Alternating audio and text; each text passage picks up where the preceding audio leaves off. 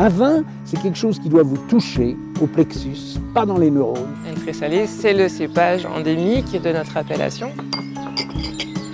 Les gens font du vin pour gagner des ronds, euh, moi je fais du vin parce que ça me plaît, parce que j'ai envie de faire du bon vin. La terre d'ici, ça s'appelle du pouding. Aujourd'hui, la biodynamie est une recette, euh, un drapeau. En fait, c'est une démarche. Mediavino Pro, le podcast vin qui va plus loin.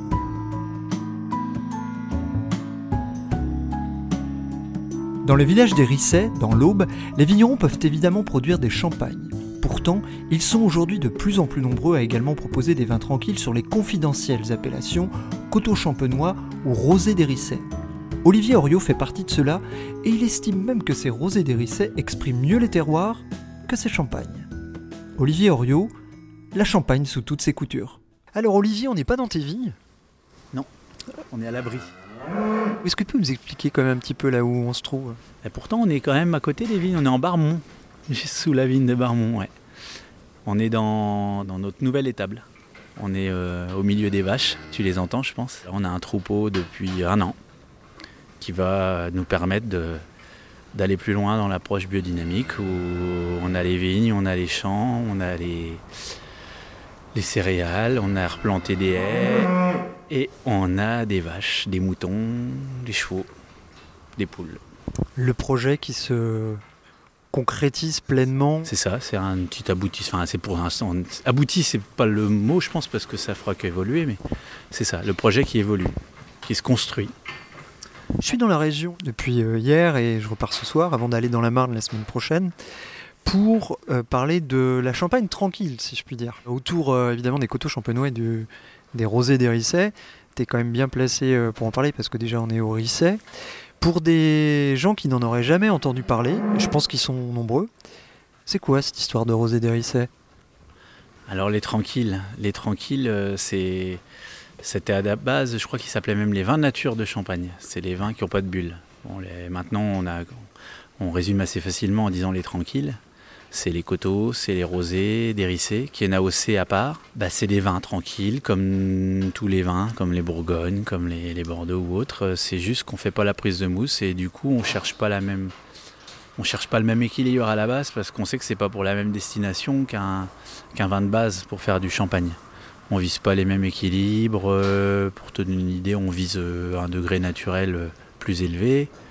Bah, surtout, que ce soit en blanc, en rosé ou en rouge, euh, on cherche euh, à avoir un vin fini quoi, après, avec un élevage plus ou moins long suivant les producteurs.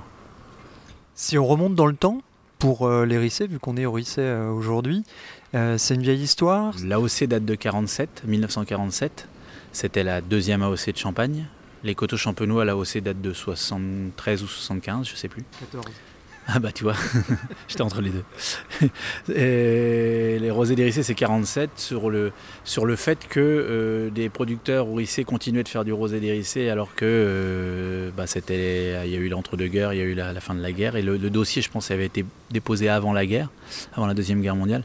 Il y avait constat que oui, on, faisait des tranquilles en parallèle des champagnes. Historiquement, on faisait des tranquilles avant de faire du champagne. Finalement, la champagne, si on parle des coteaux champenois aussi dans, ton sujet, c'est que on faisait des vins tranquilles avant d'apprendre à faire les bulles. Donc finalement, dans l'histoire de la Champagne, ils sont plus anciens que le champagne. Et le rosé d'Hérissé, on retrouve des écrits euh, euh, où ils faisaient des vins tranquilles, y compris le rosé, avant le phylloxéra, de multicépages certainement, euh, comme tout était multicépage, c'était vignes en foule et certainement marcoté. Ou, donc il y avait, il pas, c'était, c'était pas une connaissance des cépages unique comme on l'a eu après le phylloxéra où on a dit ce sera Pinot Noir, Chardonnay, Pinot Meunier uniquement. C'était un peu ce qui venait quoi. Et puis euh, on se rend compte, moi j'ai, bu des fois euh, des rosés d'Hérissé 64 faits avec euh, pur gamay, par exemple. Comme quoi, il y avait, des vignes qui étaient, euh, faisaient avec ce qu'il y avait. Donc, il y a eu des vignes Pinot, des vignes gamay, des vignes multi-cépages, j'imagine. Bon, après, dans l'AOC, on a décidé que c'était que le Pinot parce que c'est ce qui vient bien ici.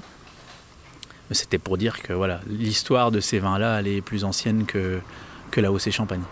On en discutait tout à l'heure euh, avec euh, la famille Drapier, euh, où ils disaient qu'effectivement eux aussi avaient des, traces, des historiques de vins tranquilles qui datent du 19e et sans doute plus loin encore. Mais alors j'ai envie de dire, pourquoi des rosés en particulier? Ah, sur Rissé, c'est particulier l'histoire du rosé. Je pense que c'est une macération courte du pinot, du, cépages noirs qui ont fait que les a appelés rosés, mais à la base c'était le pinot d'Hérissé. Il a fallu donner un nom à la OC et c'est devenu la OC rosé d'Hérissé. Mais en fait, si tu veux même la définition du rosé d'Hérissé, moi je ne dis pas que c'est un rosé, c'est rosé dans la OC, dans son nom. Mais pour beaucoup euh, de sommeliers, finalement, on le classe euh, rarement dans les rosés. Parce que parce que n'est pas si rosé que ça, il est assez rouge. Mais euh, malgré tout, c'est un rosé parce qu'il n'y a pas de tanin. En tout cas, il n'est il est pas un rouge, il n'est pas un blanc. Donc, de fait, il est rosé. Je pense que l'histoire de ce vin, c'est vraiment l'histoire de ces macérations courtes qui permettaient, ou alors d'avoir multicépages, et même s'ils faisaient des macérations longues, il n'y avait pas de couleur parce qu'il y avait peut-être moitié de blanc avec les raisins noirs à l'époque. Et en tout cas, du coup, c'est resté comme ça. C'est le pinot rosé d'Hérissé. Et fleur de coteau, c'était sûrement l'équivalent d'un premier cru en Bourgogne. C'était vraiment les cœurs de coteau.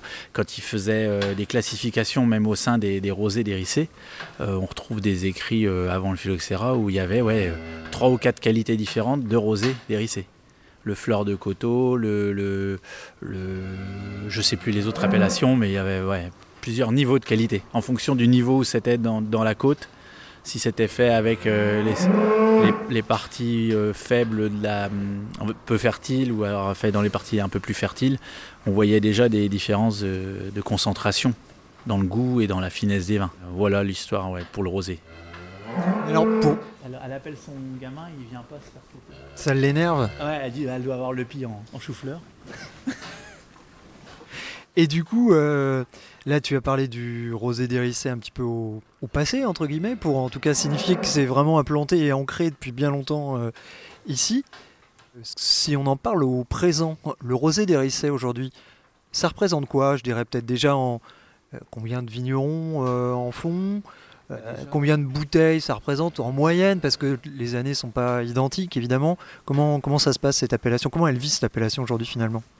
J'ai commencé d'en faire en 2000 l'an 2000, et on était une quinzaine. On est, on est une quinzaine en général, une quinzaine de producteurs.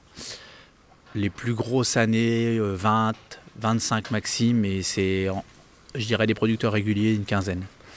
Voilà, il y a l'histoire, on l'a dit, d'où ça vient, et où on va, bah, c'est, on s'est rendu compte que, enfin à la maison, on s'est rendu compte que c'était un vrai vin de terroir, que quand on allait chercher dans le même coteau, dans la même parcelle, la maturité pour faire un rosé dérissé sur les raisins qui nous permettaient de faire un champagne à côté. On allait beaucoup plus au fond des choses en allant chercher un 12,5 naturel avec le même pinot noir que si on le vendangeait entre guillemets pas mûr à 10,5 pour faire un champagne.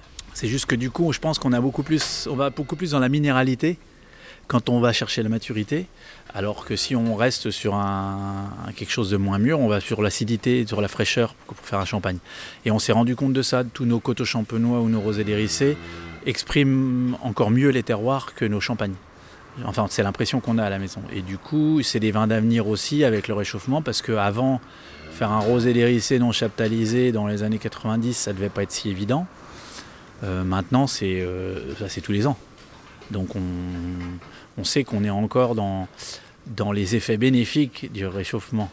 Il y a des endroits où c'est un peu plus dramatique. On n'est pas encore dans la phase où ça va nous poser problème. Peut-être dans les années qui viennent, mais pour l'instant, on est plutôt dans l'effet euh, bénéfique. Vous avez oui des, éléments pour rebondir, en tout cas pour ajuster le tir. Quoi. Ouais, complètement. On, c'est pas pour autant qu'il s'en fait plus que dans les années 2000 où on a commencé, mais euh, il continue de s'en faire il continue de s'en faire, des nouveaux producteurs en font, euh, d'autres arrêtent, mais euh, au moins les au moins l'appellation perdure et les gens ont envie d'en faire. Comme les coteaux, je trouve qu'il y a, une, il y a vraiment une vague en ce moment. Il y a eu une vague dans les années 80, mais qui a fait pchit. Mais il y a eu des grosses productions de bousy, de coteaux à cette époque-là. Mais là, j'ai l'impression que c'est, cette deuxième vague, elle est pérenne si tu veux, sans faire non plus d'analogie avec les moments qu'on vit en ce moment. Mais, mais je pense que la, vague des coteaux et des, rosés, elle est partie pour durer. Peut-être pas en quantité en soi, mais euh, il y a beaucoup plus de producteurs qui ont envie d'en faire et des producteurs qui en font pour des bonnes raisons.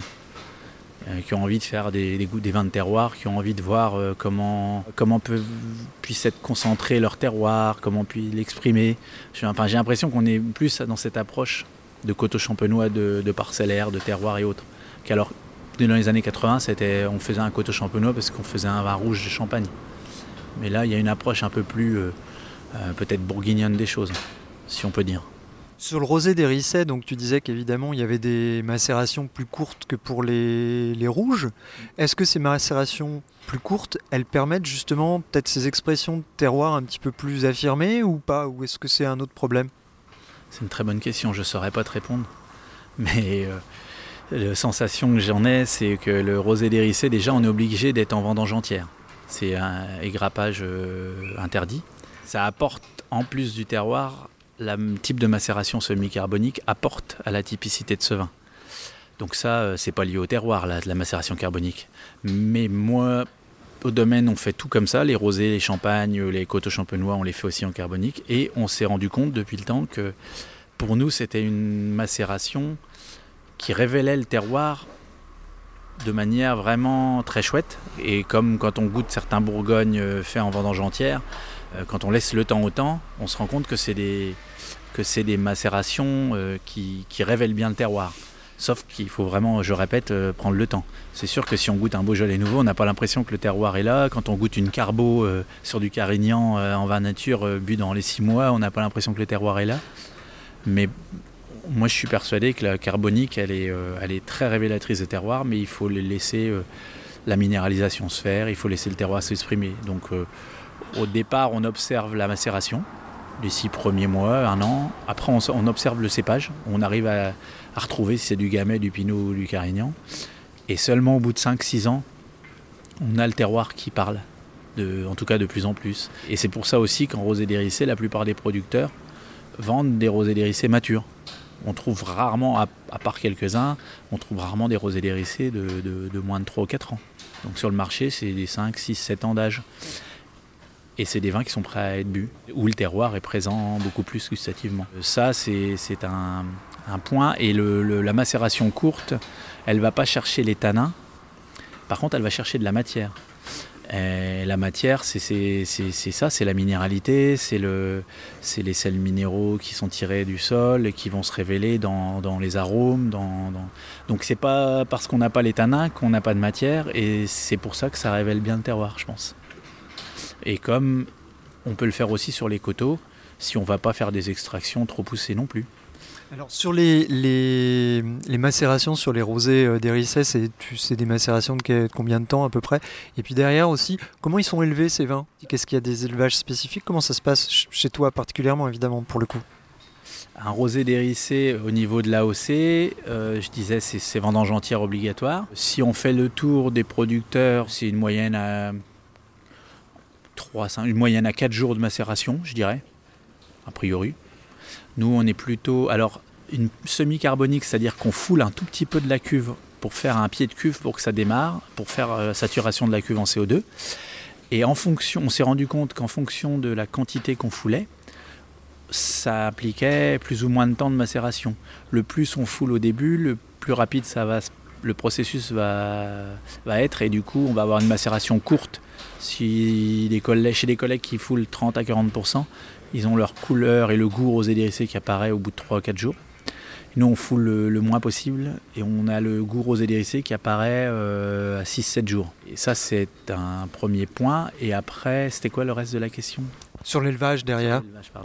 Et du coup, ça c'est variable suivant les producteurs, mais à la fin, on a toujours ce goût rosé dérissé qui apparaît, et ça c'est c'est assez spécial. C'est un c'est un goût qui apparaît à la macération.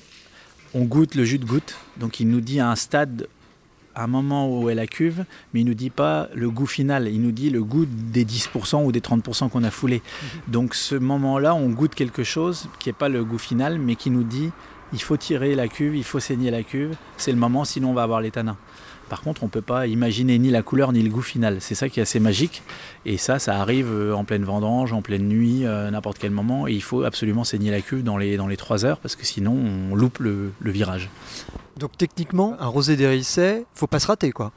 Ah ouais, ouais c'est un vin, euh, c'est pour ça aussi qu'on n'est pas nombreux à en faire. C'est qu'il y a quand même un côté surveillance et appréhension de la technique qui est assez important et expérience à découvrir tous les ans, c'est jamais la même chose. Tous les ans, c'est on regoute, on ne sait jamais comment le virage va être. on l'attend un moment, il n'est pas là, il est le lendemain. C'est assez rigolo et c'est assez passionnant à faire, mais c'est assez, dur à appréhender. Après, donc l'élevage va être en fonction des veaux des producteurs, mais euh, dans tous les cas, il y a un an d'élevage parce qu'on fait l'agrément l'année d'après, euh, courant juin. Donc euh, il y a 10 mois d'élevage, on va dire en minimum, et puis chez certains un peu plus, mais il y a au moins 10 mois d'élevage, plus ou moins en cuve ou en fût suivant les producteurs. À la maison, on fait 100% en fût d'occasion, pas de fût neuf.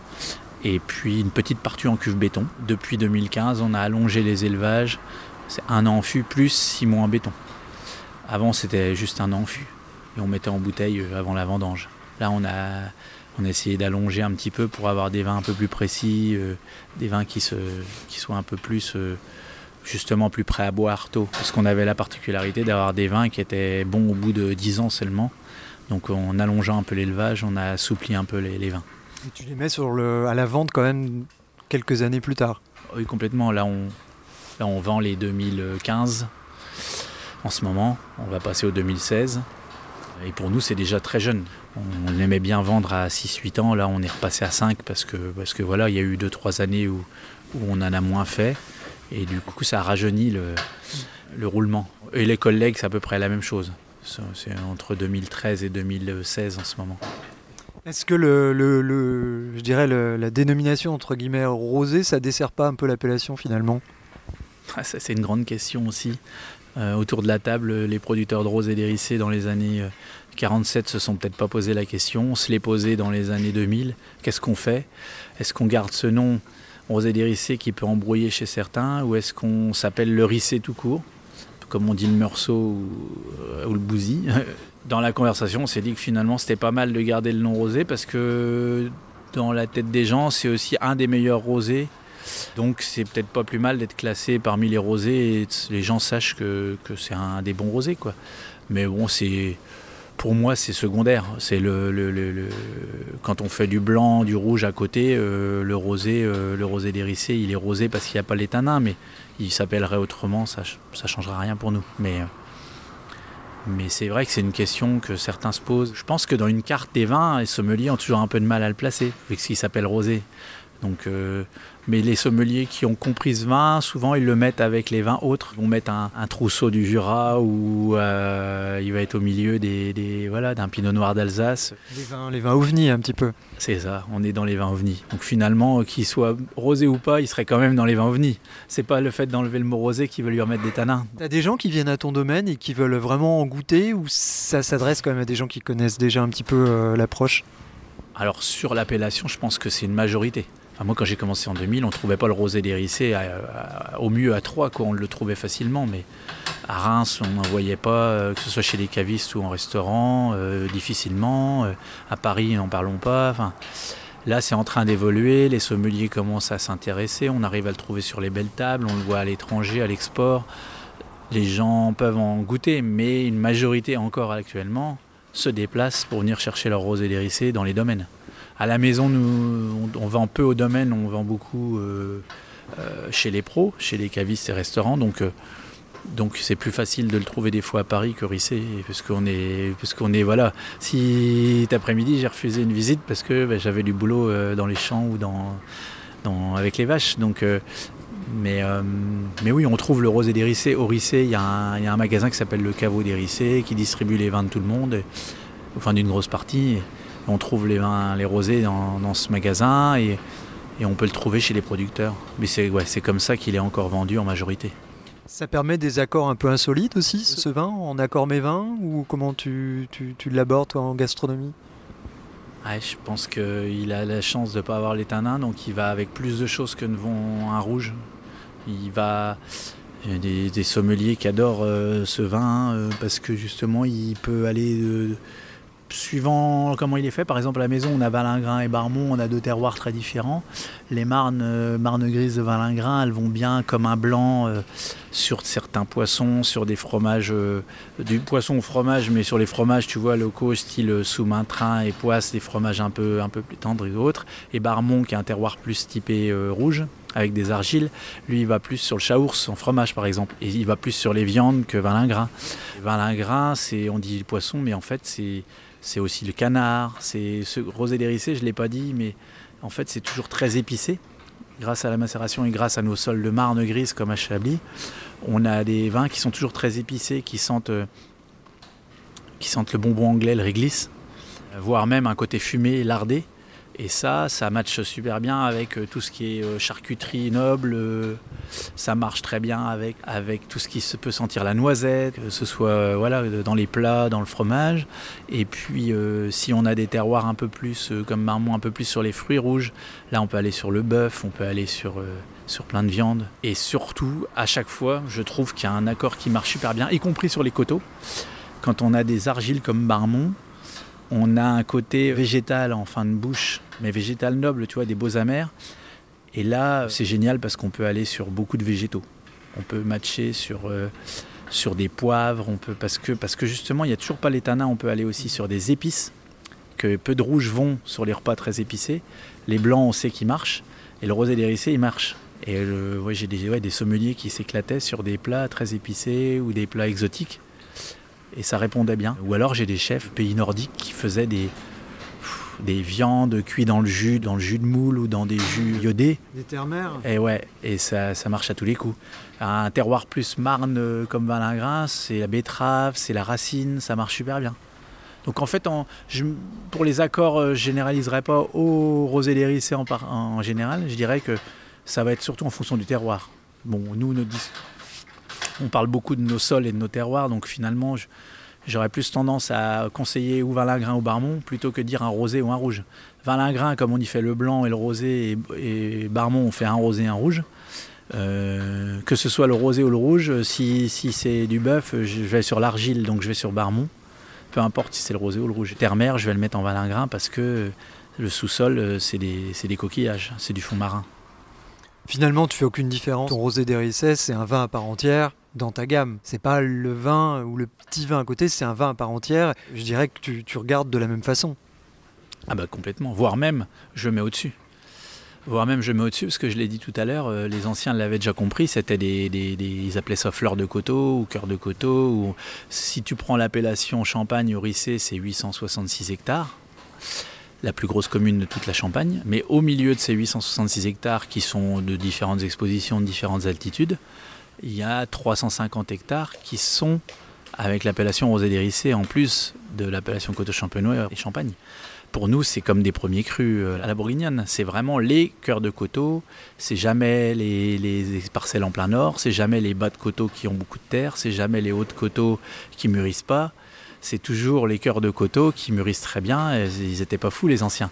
Et du coup, pour moi, la parcelle où on fait le rosé dérissé, c'est rosé dérissé avant tout. Et l'exemple 2007, on n'en a pas fait. Bah, on a fait du champagne. Donc c'est vraiment, si je peux, je fais du rosé, et si je peux pas, j'ai une sacrée sécurité sociale, je fais du champagne. Donc ça, c'est assez magique aussi d'avoir ce potentiel, mais c'est aussi pour ça que le rosé dérissé n'est pas euh, un, vin qui se vend au prix d'un rosé de Provence. Et, encore, en Provence, ils s'en sortent pas mal des fois. C'est vraiment un, un, vin même qui est, je trouve, encore sous-coté. Je pense qu'on en trouvait encore il n'y a pas longtemps à 12,50€ TTC chez le producteur. Je trouve que c'est pas normal de trouver un rosé dérissé moins cher que le premier prix de champagne du domaine. Parce que pour moi, c'est vraiment. Euh, c'est dévaloriser cette appellation. Olivier Oriot, la champagne sous toutes ses coutures. C'était un reportage de Fabrice Tessier, mixage Maekubo. Ce podcast est disponible à la réécoute sur les plateformes Spotify, Deezer et Apple Podcast.